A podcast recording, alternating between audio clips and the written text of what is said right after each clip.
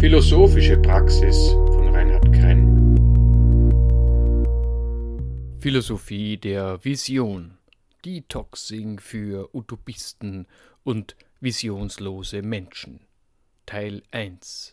Was eine Vision ist und äh, warum Menschen sie nötig haben. Verschränkung von Körper und Geist. Es gibt hirnphysiologisch induzierte Visionen kurz vor dem Tod, dann, wenn die notwendige Versorgung der Gehirnzellen mit überlebenswichtigen Stoffen zusammenbricht. Lebewesen wehren sich auf der biologischen Ebene gegen die Vernichtung und Auflösung ihrer Gestalt, ihrer abgekapselten Existenz. Auf dieser Ebene kämpft für gewöhnlich die biologische Heeresgruppe des Immunsystems die von der geistigen Sphäre relativ unabhängig agiert. Relativ unabhängig. Denn biologische Prozesse verursachen kurz vor dem Tod Visionen, die in die geistige Sphäre unseres Bewusstseins hineinleuchten. Leib und Seele, Körper und Geist sind miteinander verschränkt. Aber das ist eine längere Geschichte, die heute nicht in unserem Fokus steht. Jedenfalls treten Visionen auch bei psychiatrischen Erkrankungen auf und erscheinen im seelischen Ausnahmezustand. Visionen sind der geistigen Sphäre zurechenbar, die immer auch mit der biologischen Sphäre verschränkt ist. Visionen sind geistige Erscheinungen, Vorstellungen oder Ideen, die auf etwas hindeuten. Alles, was in unser Bewusstsein tritt, muss interpretiert werden. Wir müssen jedes elektrochemische Signal aus der biologischen Sphäre in Sprache hüllen, auslegen und deuten, damit wir es verstehen und erklären können. Die Funktionsweise des biologischen Immunsystems. Jedes Lebewesen besitzt Immunsysteme, um der drohenden Finsternis des Todes so lang als möglich zu entgehen. Den meisten geläufig ist das biologische Immunsystem. Lebewesen haben unterschiedliche Strategien entwickelt, um es zu stärken und die Gestalt ihres Körpers gegen seine Umwelt abzuschirmen. Sie lassen nur jene Anteile des da draußen in das Innere ihres Körpers, welche die individuelle Gestalt nicht arg schädigen, aber dafür sorgen, dass sie in Form bleiben. Zumeist läuft dieser Prozess unbewusst ab, und das, was unter der Wahrnehmungsschwelle des Bewusstseins so vor sich geht, bezeichnen wir als Trieb.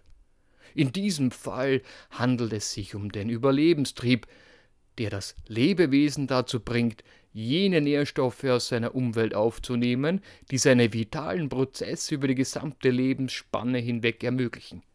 Im Wesentlichen handelt es sich dabei um Atmen, Trinken und Essen.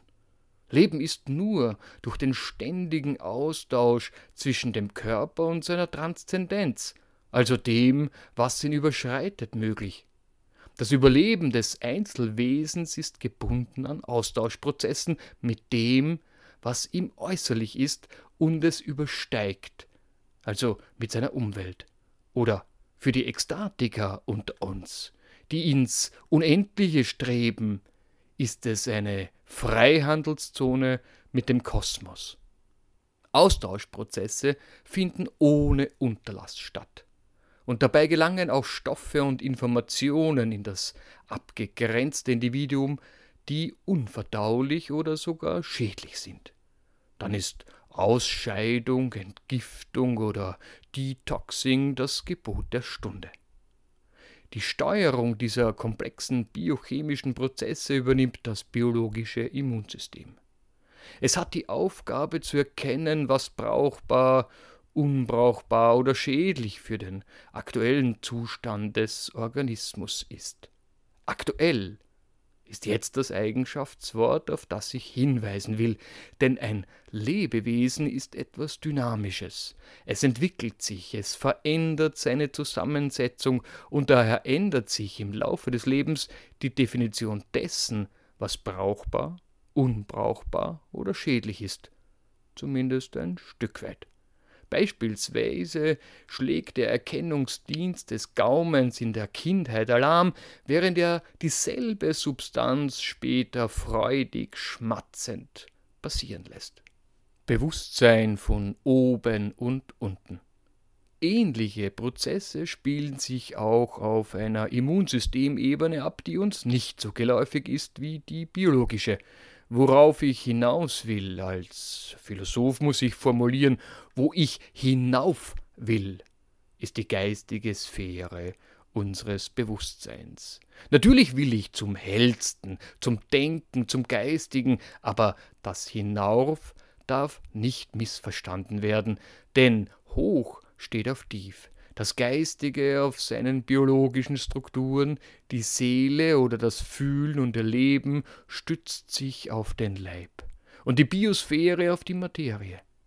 Die hirnphysiologisch induzierten Visionen kurz vor dem Tod sind die letzten Signale, die unser individuelles Bewusstsein empfängt, weil mit dem Absterben des Körpers auch das individuelle Bewusstsein Sendeschluss hat. Daraus folgt. Zerstören wir unsere Umwelt, mit der wir im ständigen Austausch stehen, zerstören wir das, was uns am Leben hält. Damit eine Missinterpretation vermieden wird, sei hier nochmals erwähnt, das, was ich in Ermangelung besserer Begriffe hilflos als das untere bezeichne, ist die Lebensgrundlage des Oberen. Die Evolution des Bewusstseins. Begriffe sind Abstraktionen und lediglich Teile der ungeteilten Wirklichkeit des Ganzen, des Kosmos, wenn man will. Begriffe sollen in der geistigen Sphäre Ordnung schaffen, um das Verstehen von Zusammenhängen zu ermöglichen, das informationsverarbeitende Gehirn benötigt Abstraktionen, Symbole oder Begriffe, um die ständig eintreffenden Informationen aus seiner Umwelt richtig deuten zu können. Das Attribut richtig ist jetzt, oh Schreck, bitte total egoistisch zu verstehen. Wir sind nämlich noch immer beim Einzelwesen, das von seinem Überlebenstrieb gesteuert seinen unvermeidlichen Tod so lange wie möglich hinauszögern will. Und die Evolution hat in ihrer unendlichen Experimentierlust irgendwann herausgefunden, dass ein Gehirn und seine Fähigkeit zur Abstraktion für diese Aufgabenstellung sehr nützlich ist. Wie das? Einfach weil ein Informationsvorsprung die Überlebensaufgabe signifikant besser löst als ein rein biologischer Vorsprung. Ein Gehirn, das in Kombination mit seinen Sinnesorganen die empfangenen Daten aus der Umwelt kohärent und stimmig interpretiert, kann Gefahren viel rascher erkennen und vermeiden, beziehungsweise Näherendes detektieren und aufsuchen, als ein rein biochemisch gesteuerter Organismus. Wissen ist eine Macht, die für unser Überleben sorgt. Erkenntnis ist ein Vermögen, um lange am Leben bleiben zu können. Die Erschaffung eines symbolischen Immunsystems ist lebensdienlich, und die Evolution verwendete anscheinend bei der Entwicklung des Gehirns den bekannten Slogan Koste es, was es wolle. Denn der Betrieb eines Bewusstseins, das abstrahieren kann, verschlingt ungeheuer viel Energie. Das geistige Immunsystem, der Geburtsort der Vision. Die Evolution erschuf eine mentale Rüstung, die zu einer imaginären Antizipation, also einer symbolischen Vorwegnahme von Gefahren und Chancen fähig ist. Der Menschenkopf ist der tauglichste in dieser Disziplin. Er richtet sich auf und blickt zum Tor seines Bewusstseinshorizonts, durch das die Götter und der Tod eintreten. Hier haben wir es mit dem geistigen Immunsystem zu tun, und hier befindet sich der Geburtsort jeder Vision. Visionen über ein besseres Leben entstehen im Einzelwesen die Vision eines bestimmten Orts, wo ein besseres Leben möglich sein könnte, entsteht im Individuum. Das geistige Immunsystem ist gebunden an das Einzelwesen, daher ist dort der Sound seines psychologischen Grundrhythmus zu hören. Aber niemand will alleine in seinem Wunschland eintreffen. Immer schon sind wir auf der psycho-immunologischen Ebene als Sinnsuchende gemeinsam mit anderen Menschen unterwegs. Diese vielstimmige Pilgergruppe muss sich gemeinsam auf Wegweiser und Wanderkarte in Richtung Wunschland einigen. Und das können wir nicht im Schlaf erledigen, bei dem unser singulärer Körper seine trauminduzierten Zuckungen erlebt sondern nur wach im Dialog mit anderen Menschen. Wir brauchen einen gemeinsamen Orientierungsrahmen. Notfalls müssen wir auch um die Form des Wanderstabs streiten, bevor wir verschiedenartige Wanderstäbe tolerieren können. Das Ziel solcher Diskurse ist eine gemeinsame Vision.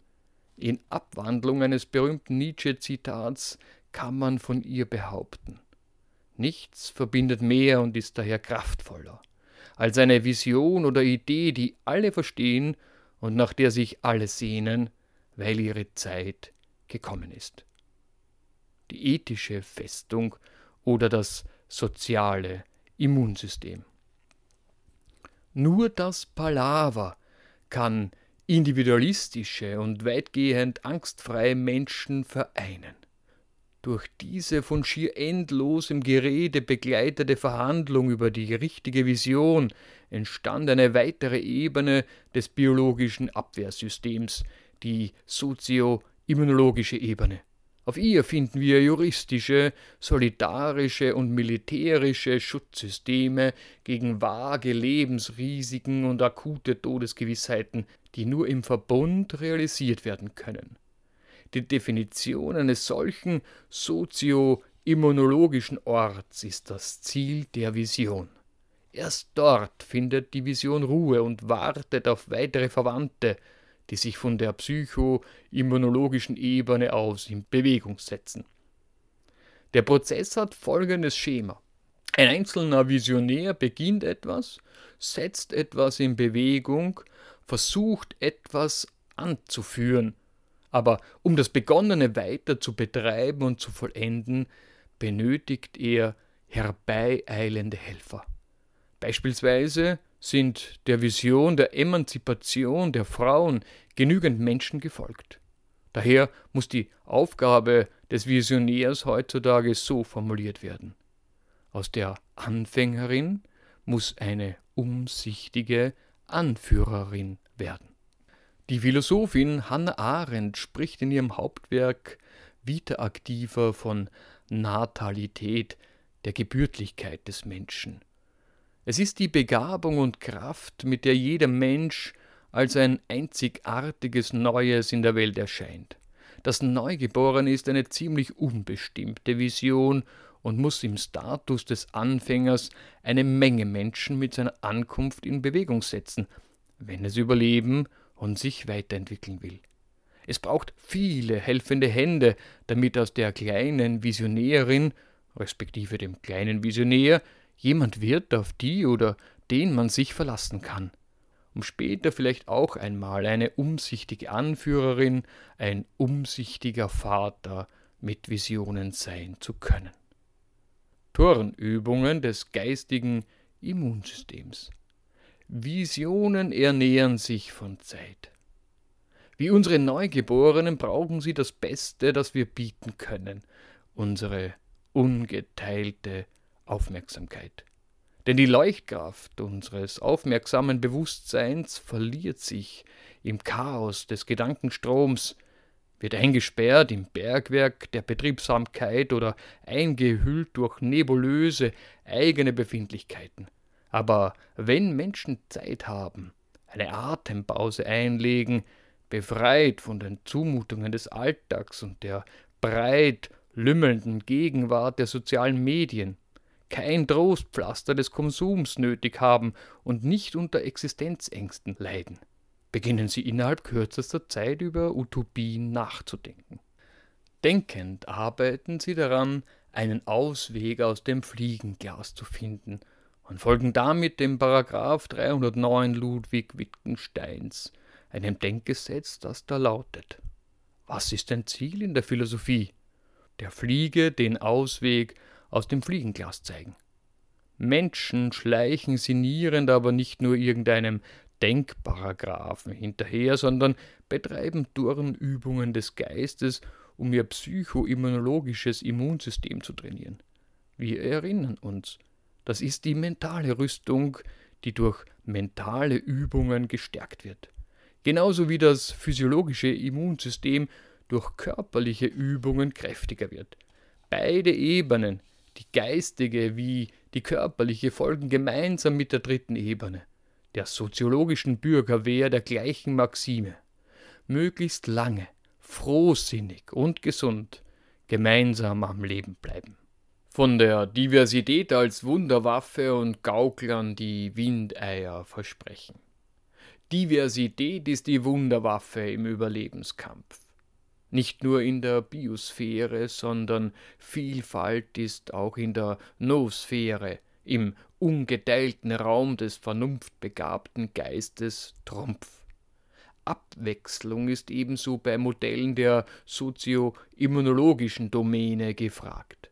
Naturgemäß und wünschenswert zirkulieren auf den drei Ebenen die unterschiedlichsten Überlebensexperimente wie Wolkenformationen über die Arena, in der Leben und Tod gemeinsam tanzen.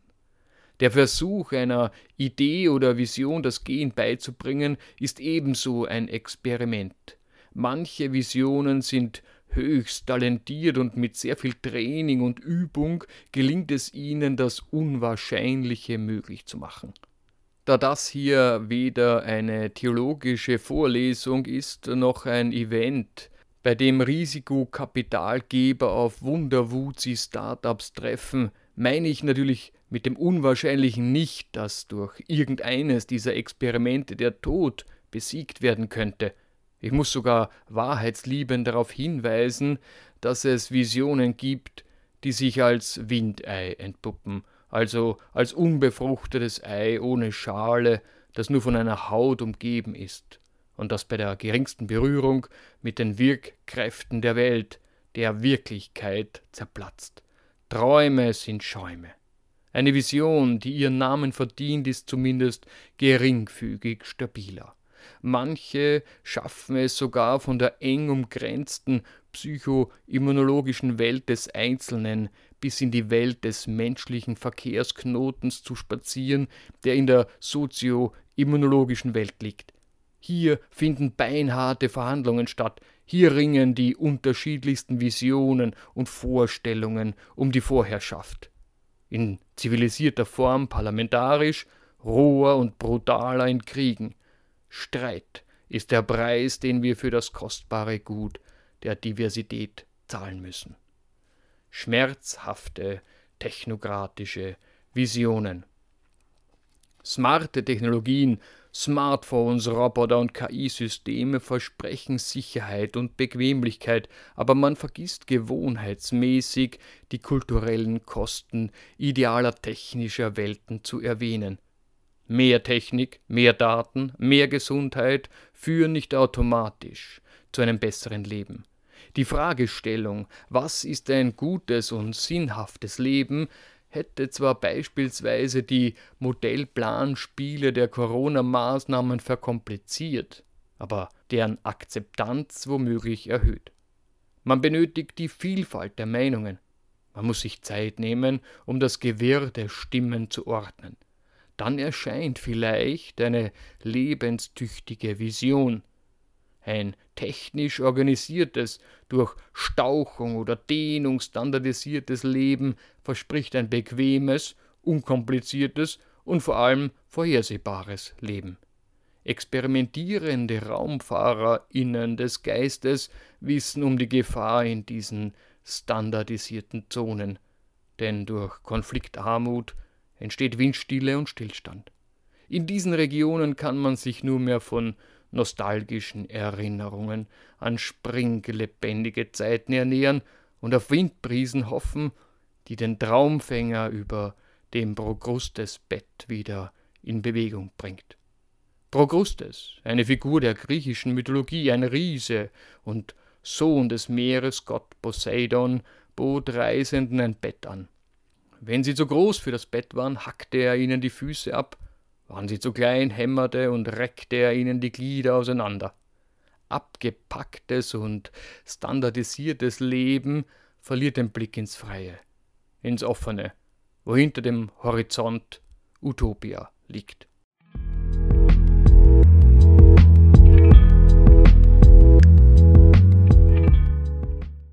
Teil 2 Ursachen der Visionslosigkeit und warum die Aussichten für visionslose Menschen trüb sind.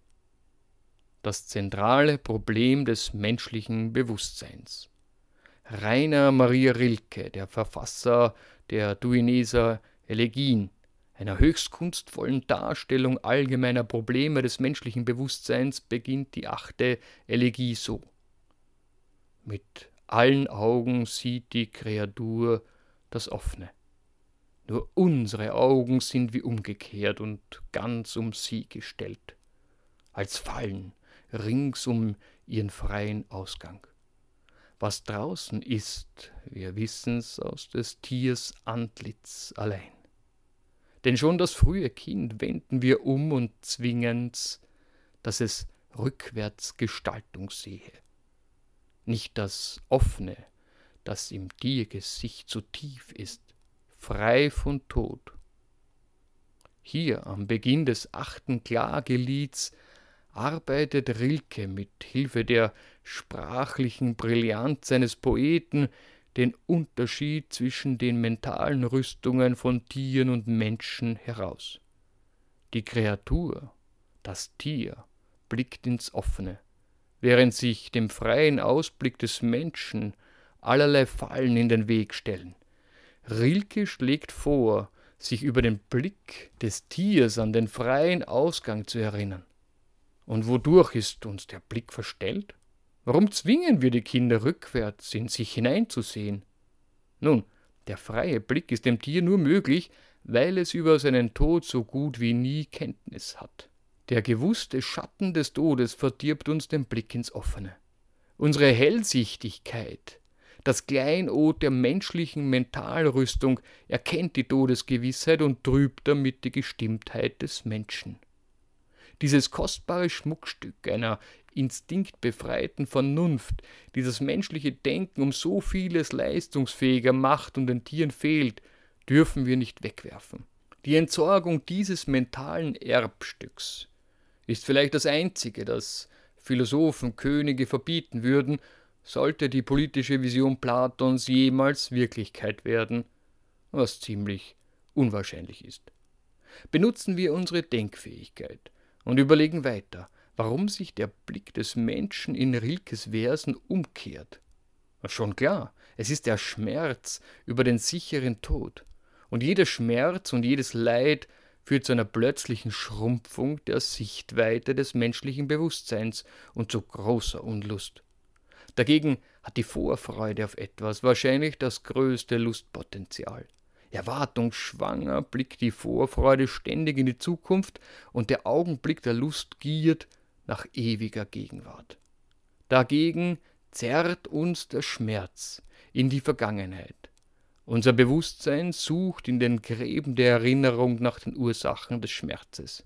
Es versucht zu rekonstruieren, wie es zu dem Unglück kam, dass es rückwärts Gestaltung sehe, lautet die Zeile in Rilkes Meisterwerk. Dass dies eine Wahrheit ist, wissen alle, die mit einer lebensbedrohlichen medizinischen Diagnose konfrontiert wurden. Ihr Bewusstsein sucht dann fieberhaft nach Ursachen in der Vergangenheit. Wie konnte es passieren, dass ich jetzt durch diese Erkrankung in Todesgefahr bin? Die zirkulierende Frage, die wir uns als Gesunde kontinuierlich stellen sollten, lautet hingegen, wie komme ich auf die Idee, ewig gesund und am Leben bleiben zu können? Und wenn wir eine lebensbedrohliche Erkrankung überwunden haben, müssen wir uns den römischen Stoiker Seneca in Erinnerung rufen, der gesagt hat, wenn du gesundest, entkommst du nicht dem Tode, sondern der Krankheit. Sterben wirst du, nicht weil du krank bist, sondern weil du lebst. Natürlich liegt der Tod vor uns, aber das darf uns nicht daran hindern, lebendig zu bleiben und das Beste aus unserem Leben zu machen. Der Tod sitzt in der Fankurve unseres Lebens und feuert uns an, noch besser und vollkommener zu werden. Damit uns die Todesgewissheit eher beflügelt als lähmt, braucht es eine verdammt gute geistige Grundkondition, die nur durch tänkerische Turnübungen erreichbar ist. Visionen und geistige Orgasmen. Eine dieser Turnübungen besteht darin, in der Vergangenheit nach Fehlern und Mustern zu suchen, damit wir Zusammenhänge erkennen können. Und wenn Stefan Selke in seinem Buch Wunschland von irdischen Utopien zu Weltraumkolonien schreibt, dass jede vernünftige Zukunftsheuristik oder Vision nur eine Quelle haben kann, nämlich die Vergangenheit, muss man ihm zustimmen und zur Wortauswahl gratulieren. Er verwendet nämlich das Wort Heuristik, mit dem es eine Bewandtnis hat, die uns auf den zentralen Aspekt der Vision hinweist. Archimedes von Syrakus wird äh, nach Plutarch der Ausruf Heureka zugeschrieben, an den sich das Wort Heuristik anlehnt. Sie kennen vielleicht aus dem Physikunterricht noch das archimedische Prinzip, wonach die Auftriebskraft eines Körpers in einer Flüssigkeit gleich dem Gewicht der von ihm verdrängten Flüssigkeit ist. Falls nicht, so werden Sie es sich nach dieser Geschichte bestimmt merken. Archimedes wurde von seinem König beauftragt, den Goldgehalt einer den Göttern geweihten Krone zu prüfen, ohne sie jedoch zu beschädigen. Der König verdächtigte den Goldschmied, ihn betrogen zu haben. Archimedes soll der Legende nach das archimedische Prinzip beim Baden entdeckt haben.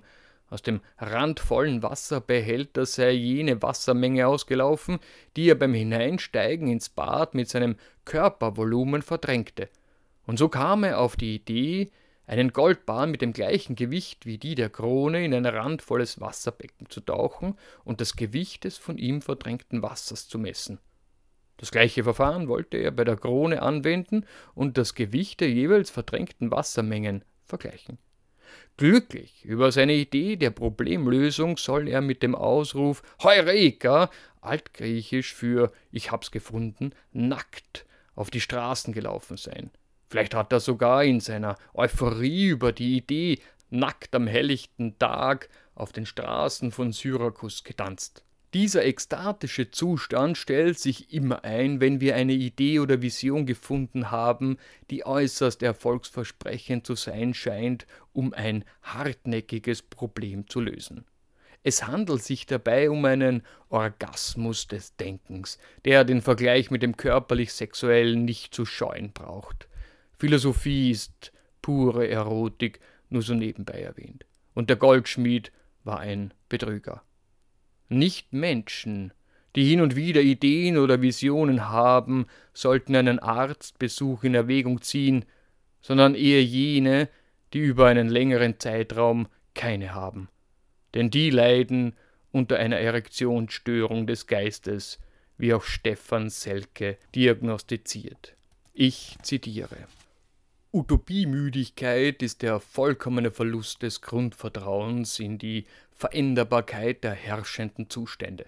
Eine Art Selbstbestrafung durch Selbstbeschränkung. Ein eingegrabenes Denken, das keine Veränderung zulässt. Märchen und Visionen. Weil, wie Rilke uns lehrt, Tiere mit allen Augen in das Offene sehen können, haben sie nur im Märchen Visionen. Und nur die Bremer Stadtmusikanten setzen sich in Bewegung, um Utopia zu finden. Ihnen scheint das Lebensgefühl beim Unterwegssein mehr Qualität zu haben, als zu Hause zu sitzen und auf den Tod zu warten. Esel, Hund, Katz und Hahn wollen etwas unternehmen.